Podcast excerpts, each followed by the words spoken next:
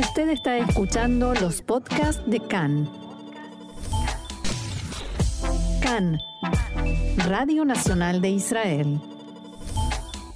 En nuestro programa hemos informado y conversado más de una vez, especialmente en el último tiempo, sobre la situación económica en Israel, la inflación, las medidas del Banco de Israel, el Banco Central, la crisis de la vivienda, el aumento de los precios, tanto de los productos como de los servicios, pero detrás de todos esos datos, cifras y análisis está la gente, la sociedad israelí.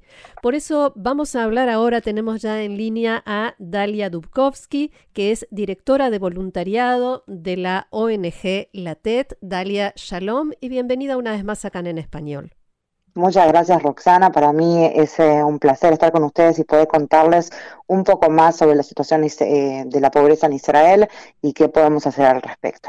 Bien, y sobre eso, a eso se refiere mi primera pregunta, porque eh, la TED tiene un informe anual del que ya en su momento hemos reportado, y me gustaría que nos comentes qué dice el de este año y cómo se conecta con esta realidad que yo mencionaba recién.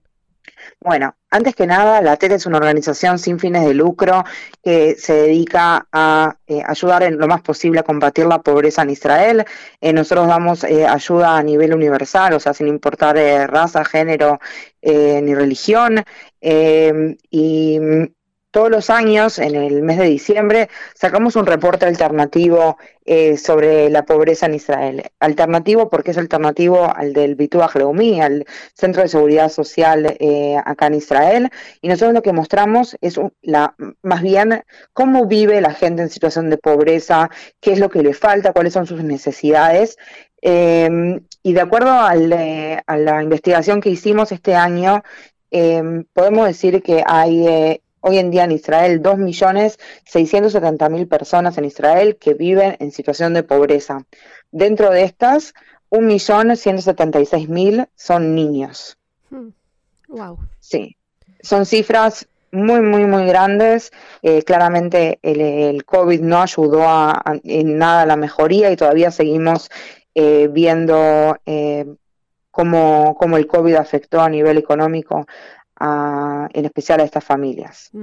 Eh, mencionabas en particular a los niños, pero ¿qué otras divisiones, que, con, con qué otros parámetros ustedes hacen este estudio?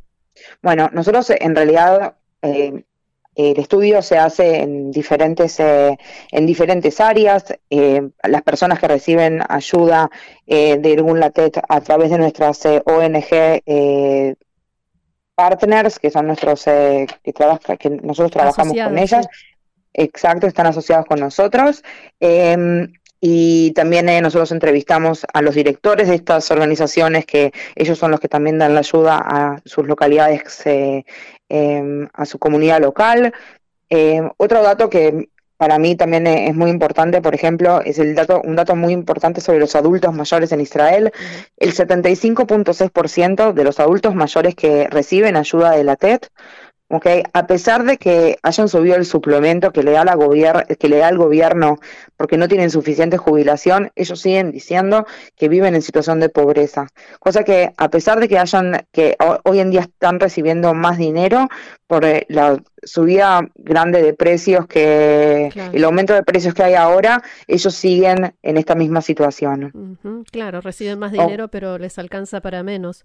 Sí, exactamente. También durante el COVID, cuando, en, la primera época del COVID, se sumaron 131 familias, 131 mil familias eh, que cayeron en problemas económicos que antes de eso no estaban en esa situación. Em, estas personas hoy en día siguen en la misma situación en la que estaban cuando el problema económico comenzó y dicen que por el aumento de los precios su situación puede llegar, la mitad de ellos piensan que su situación todavía puede empeorar más por el aumento de precios. Dalia, me gustaría preguntarte eh, desde el punto de vista comparativo, hablabas del COVID y de lo que pasó en los últimos años, eh, ¿cómo evalúan ustedes este informe respecto de eh, informes anteriores? Bueno, nosotros este año sacamos el eh, reporte número 20, o sea, en los últimos 20 años sacamos un reporte eh, sobre esta situación y se puede ver desde que, desde, o sea, en estos 20 años, la cantidad de personas en la línea que se encuentran en situación de pobreza casi se, se duplicó casi. mm. ¿ok? A pesar de que, sí, y, y este próximo año puede, esta situación puede todavía empeorar por lo que veníamos hablando hoy en día, de que por, el aumento en los precios y de los gastos, eh, esta situación puede empeorar. Otro dato que me gustaría compartir es que dentro de estas personas que siguen eh, diciendo que su situación empeoró en los últimos años, eh, el 57% no pudieron ingresar a sus hijos en la educación inicial porque no tenían la posibilidad de pagar el jardín de infantes. Sí, y todos los gastos que acarrean, ¿no? Exacto. Entonces, es como que en, este, en estos próximos años vamos a seguir viendo eh, las repercusiones del COVID, además de en general lo que sucede. Contanos, por favor, qué tipo de ayuda da la TED y cómo, cómo lo hace en la práctica, cómo ubican a la gente, cómo están seguros de poder llegar a la mayor cantidad de gente posible que realmente necesita esta ayuda. Ok, nosotros en primer lugar, nosotros eh, somos una organización paraguas para 200 organizaciones sin fines de lucro que se dedican a dar eh, comida a las, en las comunidades locales a las personas necesitadas. Muchos de estos llegan eh, por las asistentes sociales que trabajan en las municipalidades. otros llegan pidiendo, o sea, nos, nos, contactan a nosotros, puede ser por teléfono, puede ser por nuestra página web, que, necesitan ayuda y nosotros o los, eh, los eh, les, pasamos los datos a quién tienen que, recurrir.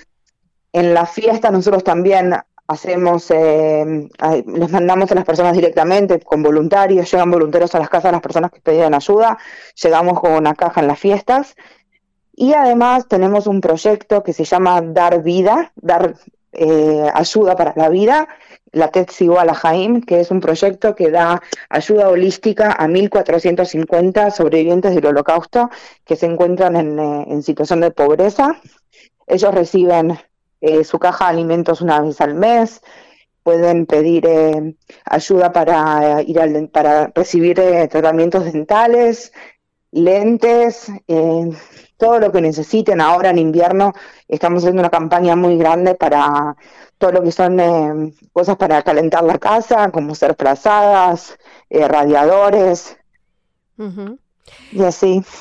Eh, al, difundir estas notas y el trabajo de la TED, nos ha pasado que la gente, en general gente de fuera del país, nos dice, no, pero en Israel no hay pobreza.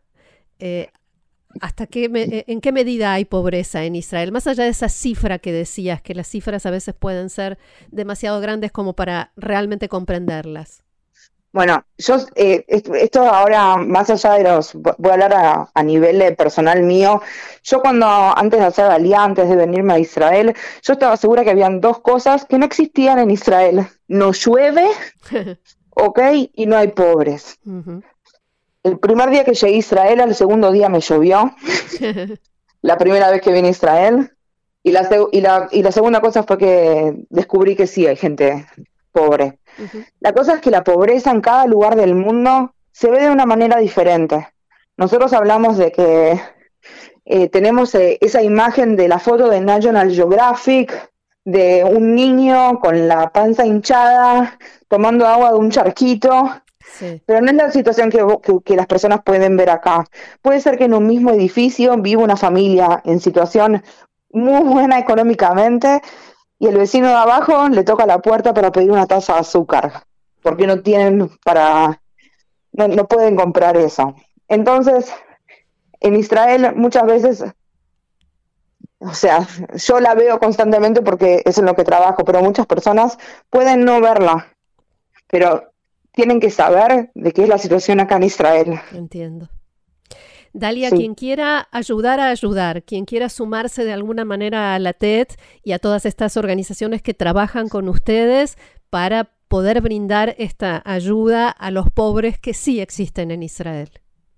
Sí, existen y necesitan ayuda.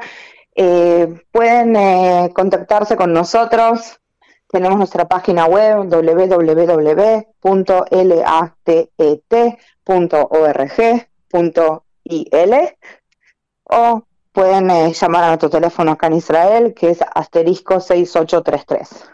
¿Hay algo más que te gustaría agregar, algo que te gustaría comentar y que quizás no te haya preguntado?